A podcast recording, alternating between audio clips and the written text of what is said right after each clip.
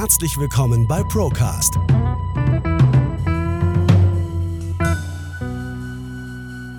Der Podcast der ProLife GmbH. Wir nehmen Sie mit auf eine Reise hinter die Kulissen der Finanz- und Versicherungsbranche. Hallo und herzlich willkommen zu einer neuen Folge ProLife TV und heute mit einem ganz besonderen Gast, ein Wiederholungstäter sozusagen. Wir haben vor ungefähr einem Jahr gesprochen. Er ist nicht nur Finanzexperte und Bestsellerautor, sondern vielleicht sogar einer der bekanntesten Kritiker unseres ja aktuell noch bestehenden Geldsystems. Hallo, lieber Ernst Wolf, schön, dass du heute wieder bei uns mit zu Gast bist. Ja, vielen Dank für die Einladung. Sehr gerne. Ernst, wir haben vor ziemlich genau einem Jahr gesprochen und hatten damals unser Gespräch tituliert als Ist der Euro bereits im Endspiel? So, und ähm, damals äh, bist du und sind wir ähm, auf die Aussage gekommen oder ja auf das Ergebnis, dass der Euro schon ziemlich weit fortgeschritten ist im Endspiel. Ähm, wenn ich mir heute so die aktuelle Lage anschaue für den ähm, Sparer, äh, der kriegt wieder Zinsen auf ein Tagesgeldkonto. Die Inflation, die geht nach, ja, nach der, nach der öffentlichen Wahrnehmung so ein bisschen zurück und es schaut alles ganz gut aus. Also von dem her, für den normalen Sparer würde ich sagen, ist doch jetzt, sind doch jetzt die letzten zwölf Monate gar nicht so verkehrt gewesen, oder? Siehst du das anders? Ja, ich denke, da muss man auf jeden Fall hinter die Kulissen gucken, weil hinter den Kulissen, da kracht es ganz gewaltig. Also das gesamte Weltfinanzsystem ist in ganz, ganz großen Schwierigkeiten. Die großen Zentralbanken haben Riesenprobleme im Moment. Ähm, wir leben ja in einem gewaltigen Umbruch. Also im Hintergrund wird ja ein neues Geldsystem vorbereitet. Äh, bei uns, äh, uns alle erwartet der digitale Euro. Daran wird unter Hochdruck im Hintergrund gearbeitet. In den USA hat man jetzt gerade das FedNow-Programm eingeführt. Das ist so die Vorstufe für den digitalen Dollar. In Russland hat man angekündigt, dass man im nächsten Jahr den digitalen Rubel einführen wird. In China haben 260 Millionen Leute bereits eine Wallet auf ihrem Handy. Also da wird mit Hochdruck gearbeitet. Es sind 131 Zentralbanken im Hintergrund jetzt damit beschäftigt, diese neue Währung vorzubereiten. Was man natürlich macht im Moment, um die Leute einigermaßen ruhig zu stellen, ist, dass man Zugeständnisse macht und dass man äh, so tut, als ob alles in Ordnung wäre. Und an der Stelle kann man nur mal daran erinnern, dass wir im äh, März äh, den zweit-, dritt- und viertgrößten Bankenzusammenbruch in der Geschichte der US-Finanzen erlebt haben und dass wir ebenfalls im März den Zusammenbruch einer systemrelevanten Bank, nämlich der Credit Suisse, erlebt haben. Ähm, äh, gerade das amerikanische Beispiel zeigte, wie sehr die Leute jetzt in Ruhe ge gewiegt werden.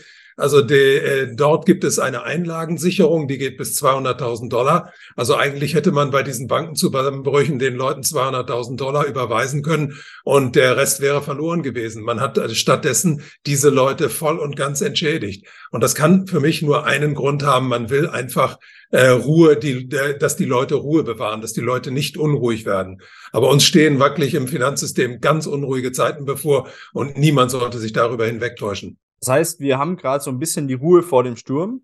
Ganz weil genau. der, der normale Sparer, also ich möchte niemand zu nahe treten, aber derjenige, der irgendwie ein bisschen Geld auf die Seite legt, auf dem Sparbuch hat, ja, das gibt's noch in Deutschland, oder äh, vielleicht auch so in den Vorsparplan oder sowas investiert, für den ist ja die Situation, wie du es jetzt gerade gesagt hast, aktuell ähm, mal ausgenommen diesen ähm, extremen Situationen, die wir da hatten, relativ komfortabel. Aber natürlich, man darf eine Sache nicht vergessen und da knüpft sich so meine zweite Frage ein bisschen an.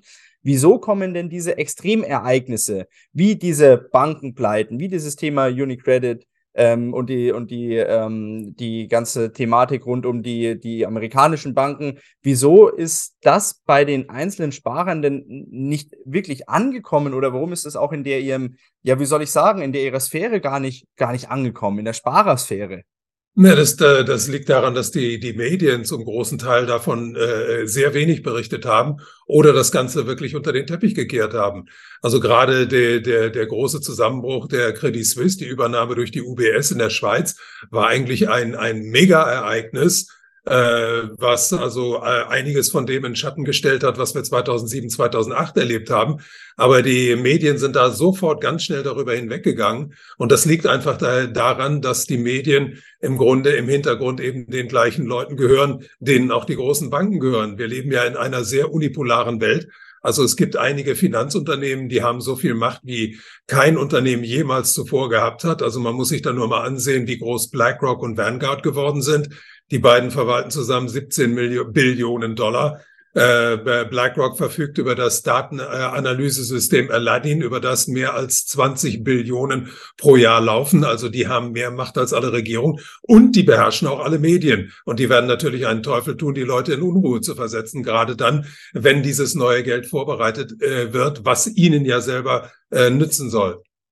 Ja, also kann man eigentlich sagen, dass die letzten zwölf Monate so ein bisschen ähm, einen Vorgeschmack schon gegeben hat auf das, was vielleicht noch kommen könnte, aber im Endeffekt jetzt eigentlich nur dazu dienlich war, die Leute jetzt erstmal in Stillschweigen zu bringen und ja. darauf vorzubereiten, dass dann, und ich glaube, das ist ja auch deine These, äh, die CBDCs nach und nach eingeführt werden, um damit den Bürger, na, ja, wie soll ich sagen, in seiner gesamten Vermögensstruktur gläsern zu machen und auch in seinen Handlungsmöglichkeiten natürlich dann auch einzuschränken, weil CBDCs Ernst, vielleicht gehen wir da auch noch mal drauf ein. Was haben die denn eigentlich für Auswirkungen auf uns als, als einzelne Person, weil ähm, viele Leute können sich darunter nichts vorstellen. Das heißt erstmal im ersten Moment digitaler Euro. Damit werden im ersten Moment dann auch ganz viele Vorteile genannt in einem Atemzug. Aber was bedeutet das denn für mich als Felix Früchte, wenn ich Geld auf der Seite habe oder wenn ich Geld zur Verfügung gestellt bekomme von meinem Arbeitgeber? Was heißt das für mich? Ja, wie das genau, die, wie der Übergang sein soll, das weiß im Moment noch kein Mensch, aber wie das neue System aussehen soll, das weiß man schon. Also wir, wir alle werden dann nur noch im, äh, in der Endphase, also dann, wenn diese neue Währung eingeführt ist, ein einziges Konto besitzen.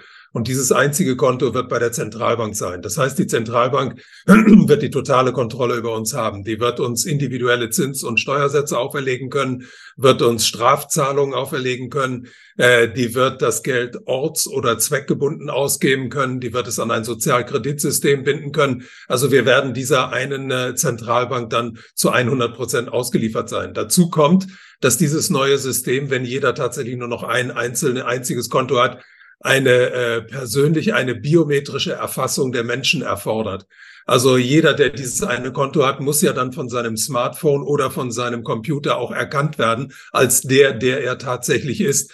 Und dazu braucht man diese, diese äh, biometrische Identifikation. Und dazu haben auch die ganzen Ereignisse der letzten drei Jahre gedient. Also wir alle sind ja mehr oder weniger gläsern gemacht worden. Die letzten drei Jahre waren die größte Datensammlung, die es jemals gegeben hat. Natürlich wurden diese Daten von sehr wenigen Leuten gesammelt, um deren Interessen zu dienen.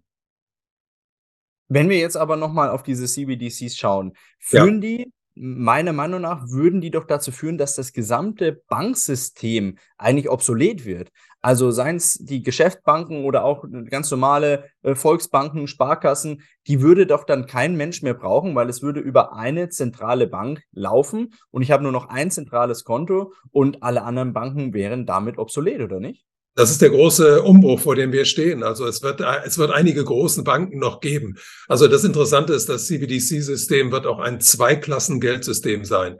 Also es wird eine Wholesale CBDC geben. Wholesale ist das englische Wort für Großhandel. Diese Wholesale CBDC wird zwischen der Zentralbank und den großen Finanzinstituten gehandelt, also Versicherungen, Rentenfonds und so weiter.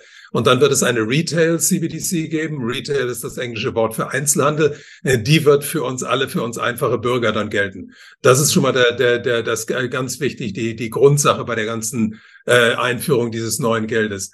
Aber äh, was den, den Rest angeht, also äh, die Banken in ihrer jetzigen Form werden nicht mehr gebraucht. Also die Banken als Kreditgeber werden nicht mehr gebraucht, weil Kredite werden dann nur noch von der Zentralbank äh, vergeben. Den großen Banken wird aber wahrscheinlich erlaubt werden, also im Casino weiterzuspielen. Das heißt, am Derivatemarkt sich weiter eine goldene Nase zu verdienen. Allerdings wird man die kleinen Banken alle in den Ruin treiben. Und das tut man im Moment. Aus diesem Grunde und aus keinem anderen Grunde werden nämlich zurzeit die Zinsen erhöht. Diese leichte Erhöhung von Zinsen von, von, von Monat zu Monat oder alle zwei oder drei Monate, die äh, treibt die, die kleinen Banken natürlich in große Schwierigkeiten.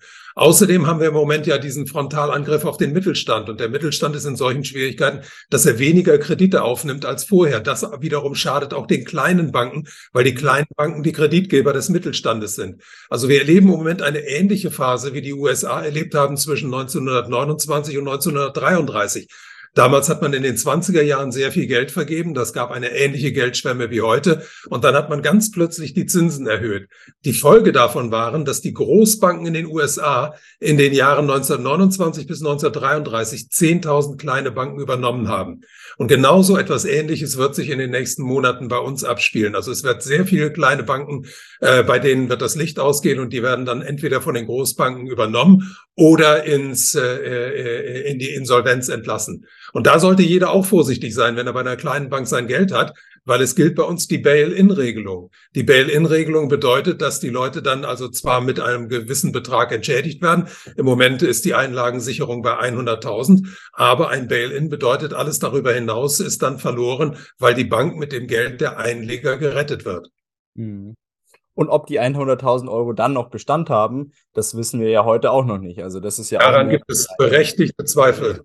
Genau, richtig, richtig, richtig. Also ich meine, wir sehen das gleiche Thematik ja äh, nicht nur bei Banken, sondern auch bei Versicherungen. Auch da zeichnet es sich ja ab, dass immer mehr kleine Versicherungen vom Markt verschwinden. Jetzt gerade eben erst auch die Landeslebenshilfe gibt es auch nicht mehr so äh, am Markt. Also es wird so eine Art Oligopol da geschaffen, wo wenige kleine Kräfte da vorhanden sind. Okay, ja. ähm, jetzt mal nochmal auf mich heruntergebrochen, Felix Früchtel, kleiner Sparer. Der ja. ähm, hat ja aktuell noch die Möglichkeit zu gucken, zu welcher Bank gehe ich, wo kriege ich wie viel ähm, Geld auf mein Tagesgeld, wo kostet ein Trading von gewissen Aktien oder Fonds ähm, möglichst wenig. Ich habe da eine gewisse Auswahl, die ich treffen kann und kann mich dann auch für meinen präferierten Partner entscheiden.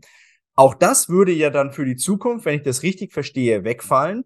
Das heißt, es werden mir gewisse Zinssätze gegeben, die für meine für mein Vermögen, das ich veranlagen möchte, die ich bekommen kann.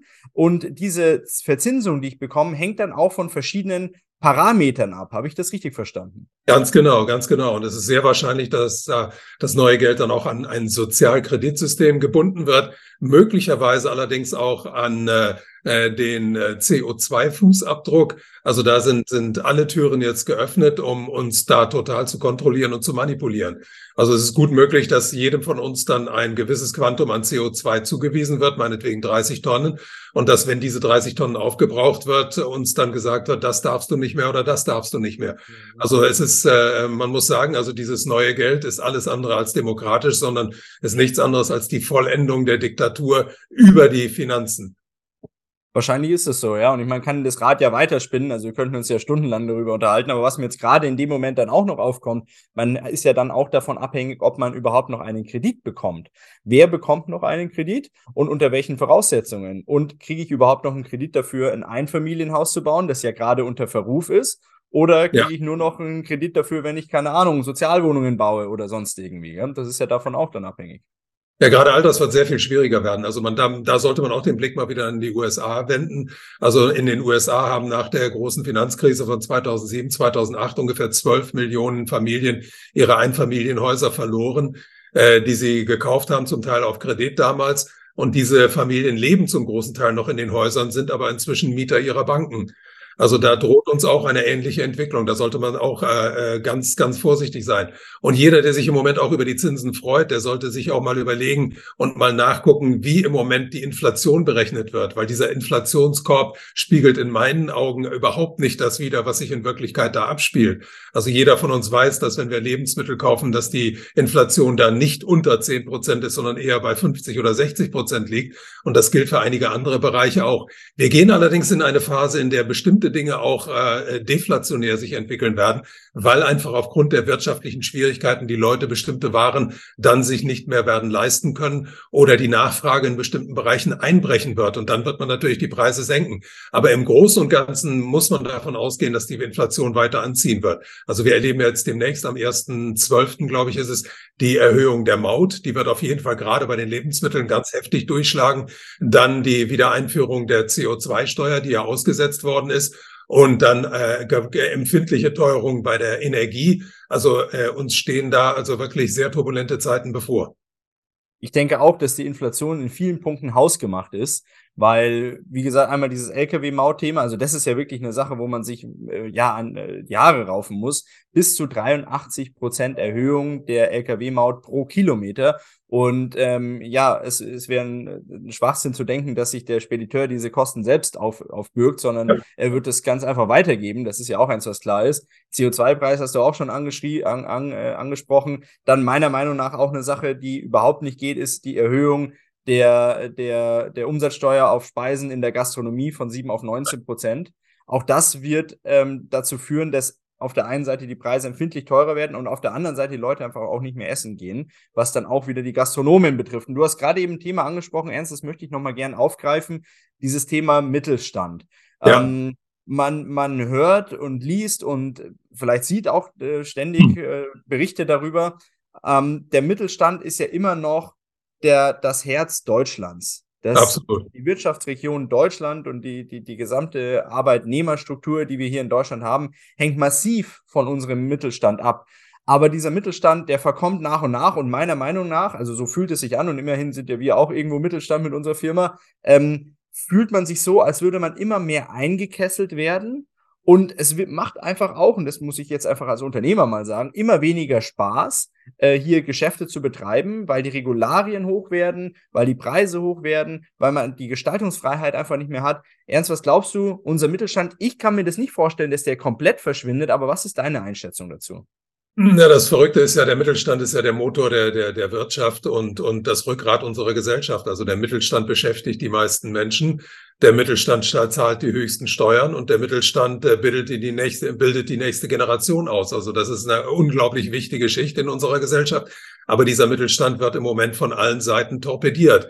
Und der Hintergrund ist ganz einfach, dass die Großen im, im Geschäft jetzt, also BlackRock und Co., sind natürlich auch gleichzeitig die äh, Hauptaktionäre äh, der gesamten Plattformökonomie. Und die gesamte Plattformökonomie, das ist eigentlich so etwas wie eine parasitäre Ökonomie, die den Mittelstand zerstört. Also wir wissen alle, dass äh, der Einzelhandel unglaublich gelitten hat unter Amazon wir wissen, dass die Hotellerie gelitten hat unter Booking.com und so weiter. Also äh, äh, all diese, diese Plattformunternehmen haben eine goldene Zeit hinter sich und der Mittelstand ist deswegen immer stärker in die Defensive geraten. Aber ich glaube, dass diese, dieser äh, Kampf gegen den Mittelstand auf jeden Fall weitergehen wird.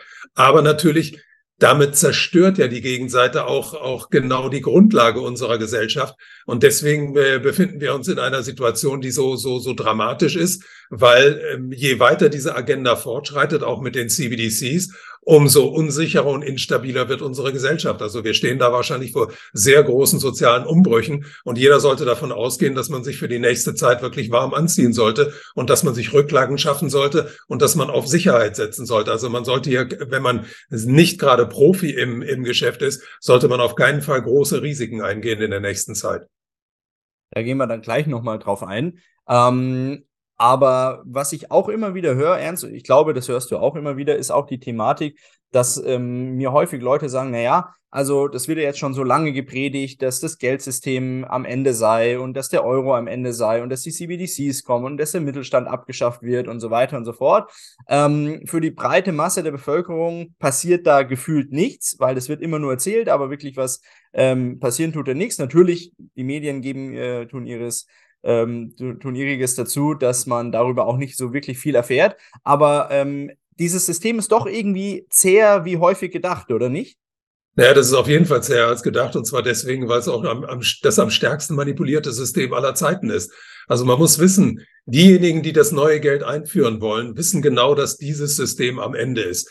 Und die plündern das System im Moment nach Strich und Faden, halten es aber trotzdem gleichzeitig am Leben. Also wir haben es in Amerika gesehen, wo die Leute alle, auch wenn sie Millionen auf den Banken hatten, trotzdem voll entschädigt wurden. Das ist völlig egal. Das Geld wird einfach rausgehauen, weil man genau weiß, dieses Geldsystem ist am Ende und wird in Kürze irgendwann, wann genau weiß man nicht, wird durch ein neues ersetzt werden. Aber meine große Befürchtung ist, dass man jetzt gelernt hat aus dem ersten Großprojekt, also dem ersten Großversuch in Nigeria.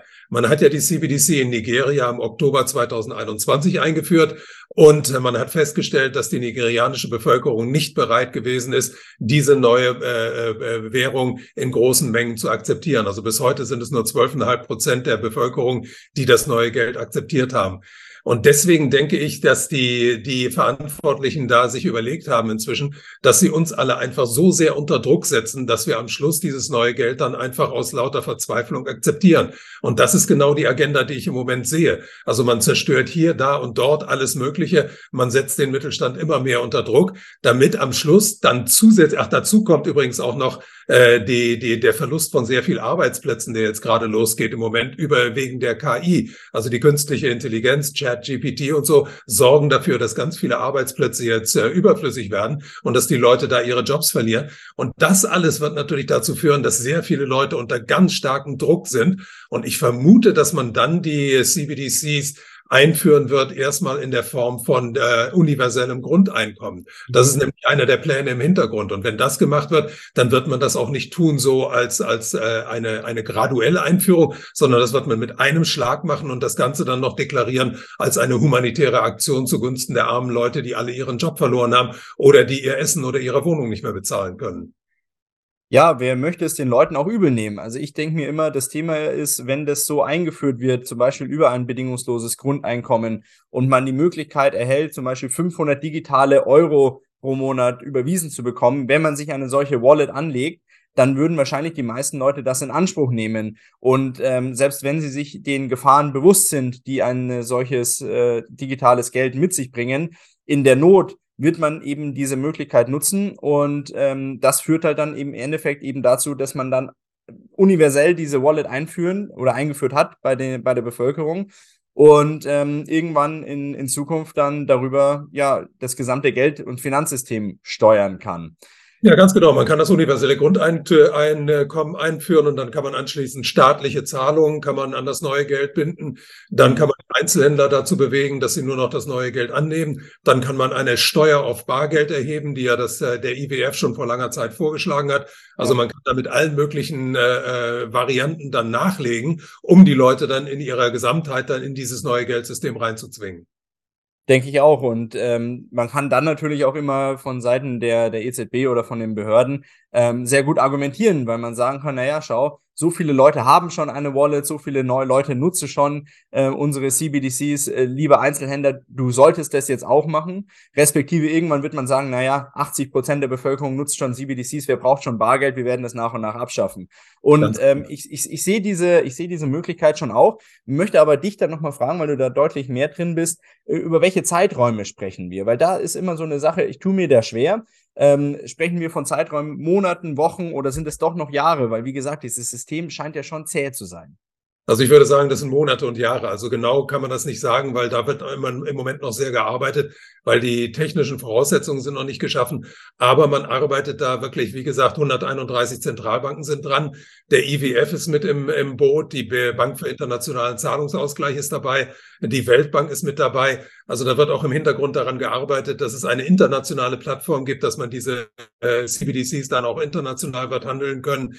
Es laufen im Moment, ich glaube, zwölf internationale Großprojekte zwischen verschiedenen Ländern. Also da wird unter ganz großem Hochdruck dran gearbeitet. Aber das ist natürlich eine riesige Umstellung und die geht mit großen, also auch der, der mit großem technologischem Aufwand einher. Und da ist man eben auch immer noch nicht so ganz so weit. Also wir befinden uns im Moment in so einer Übergangsphase. Das alte System ist erledigt, wird künstlich am Leben erhalten. Das neue ist noch nicht ganz fertig. Nun hängt es auch davon ab, was in, in, in den nächsten Wochen und Monaten passiert. Wenn irgendwas Größeres passiert, wenn die die Kontrolle über das Finanzsystem verlieren, dann werden sie mit der, mit der neuen Währung schneller kommen müssen. Aber im Moment sieht es aus, dass sie über diese ganzen Manipulationsmechanismen das System einfach künstlich am Leben erhalten. Also die äh, größte äh, und, und, und äh, wirklich irreste Manipulation ist jetzt, dass die Federal Reserve äh, angekündigt hat, ihre eigenen Schulden wieder zurückzukaufen. Also sowas hat es in der Vergangenheit nie gegeben. Also da weiß man, dass die Leute wirklich mit dem Rücken zur Wand stehen. Also allzu lange kann das mit meinen Augen nicht mehr gehen. Also wir, wir sprechen wirklich von Monaten, vielleicht von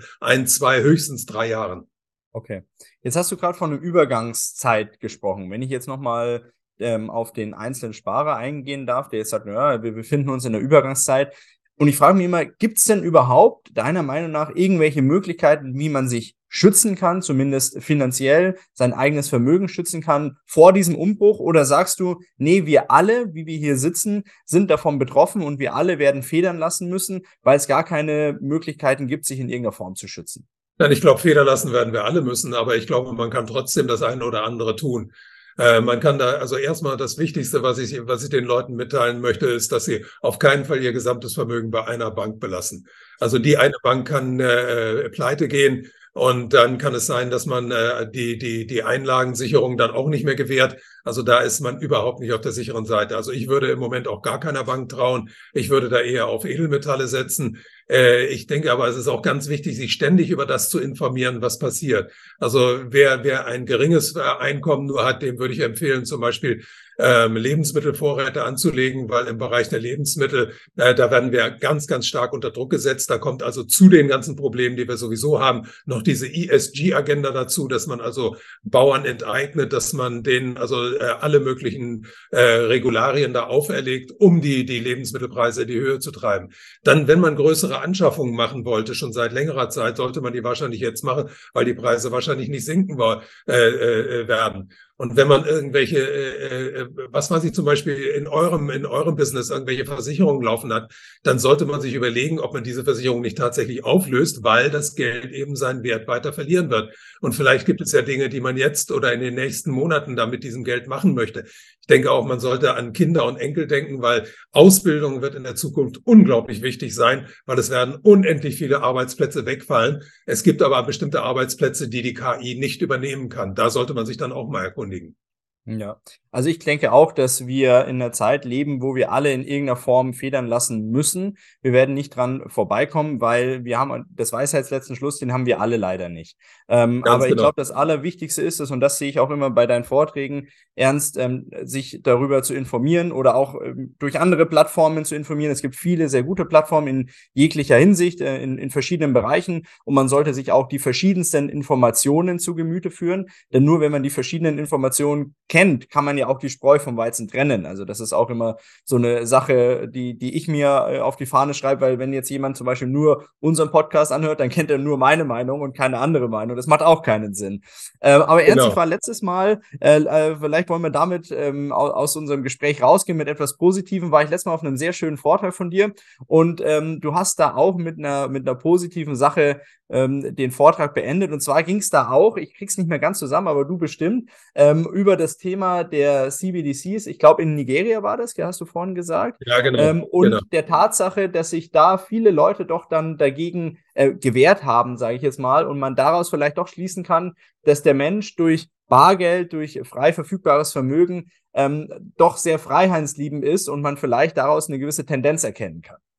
Ja, also einmal ist, ist Nigeria wirklich ein Beispiel dafür, dass die Leute also sich nicht alles gefallen lassen, selbst wenn es ganz haarig wird, weil in Nigeria ist das Lebens, der, der Lebensstandard nicht so hoch wie bei uns. Und trotzdem haben die Leute gesagt, nein, das machen wir nicht mit. Aber es gibt noch eine andere äh, sehr positive Meldung, die habe ich jetzt gerade eben vor ein paar Stunden äh, gelesen. Äh, ich habe mich da auch eine Zeit lang schon mit beschäftigt. Also das Projekt Meta, Metaversum äh, von Mark Zuckerberg, der seine Firma ja von Facebook in Meta umbenannt hat, ist das bisher größte Desaster, was er in seinem Leben angerichtet hat. Also äh, der wird in, in dieser Woche noch wird er einige tausend Leute entlassen, die für die Entwicklung von vom Metaversum da zuständig waren. Also das zeigt mir, dass die Leute diesen Übergang in diese in diese digitale Sphäre im Moment nicht mehr mitmachen und dass die Leute sagen, also offensichtlich möchte ich doch lieber draußen an der frischen Luft mal spazieren gehen, als ins Metaversum zu verschwinden und mich da von Mark Zuckerberg mit einer äh, Rübe vor der Nase da durch die durch die virtuelle Welt führen lassen. Ja, das sind doch, sind doch mal positive Aussichten. Ich genau. glaube auch das Zwischenmenschliche, das darf man nicht vergessen. Auch wenn wir heute nicht persönlich zusammensitzen können, sondern das Ganze auch digital darstellen müssen, äh, was definitiv auch seine Vorteile hat, glaube ich, dass es ganz, ganz wichtig ist, dass man dann auch die zwischenmenschlichen Beziehungen immer pflegt. Und ich glaube, das ist auch ganz intrinsisch bei uns drin als Menschen, dass wir das einfach brauchen für, um sich wohlzufühlen, um auch für eine ähm, für ein richtig ähm, ordentliches Zusammenleben zu sorgen. Also von dem her glaube ich, dass wir mit diesen Informationen mit diesen Aussagen, äh, lieber Ernst, sehr positiv aus dem Gespräch rausgehen können. Nichtsdestotrotz würde ich dir gerne das letzte Wort überlassen, vielleicht auch so ein bisschen Zukunftsaussicht. Wo glaubst du, wo geht's hin? Bis zum nächsten Mal, bis wir uns mal wieder zusammensetzen. Ja, genau. Vielen Dank. Äh, also ich denke, wir sollten uns auch alle an unsere Eltern und an so unsere Großeltern erinnern. Die haben auch schwierige Zeiten durchgestanden. Also wenn ich mir vorstelle, meine Großeltern haben den Ersten und den Zweiten Weltkrieg mitgemacht, meine Eltern den Zweiten Weltkrieg. Und ich denke, die Welt sah damals auch relativ düster aus und das sieht heute auch nicht gerade besonders rosig aus. Aber die haben es auch durchgestanden. Die haben gezeigt, dass man, wenn man also äh, mit Kraft und, und, und mit ein bisschen Engagement durch die Dinge durchgeht, dass man alles auch zum Guten wenden kann. Und ich glaube, das ist äh, das, was uns die Geschichte aufgetragen hat. Wir müssen durchhalten und dann werden wir auch eine bessere Welt bauen. Danach kann nichts mehr kommen, lieber Ernst. Danke dir für deine Zeit, danke dir für das Gespräch. Es hat wirklich sehr, sehr viel Spaß gemacht. Und ähm, ja, bald mal wieder auf ein weiteres Gespräch. Mach's gut, Gerne. danke dir. Dann Ciao. Felix, vielen Dank. Tschüss. Bis zur nächsten Folge Procast. Der Podcast der ProLife GmbH aus Ingolstadt.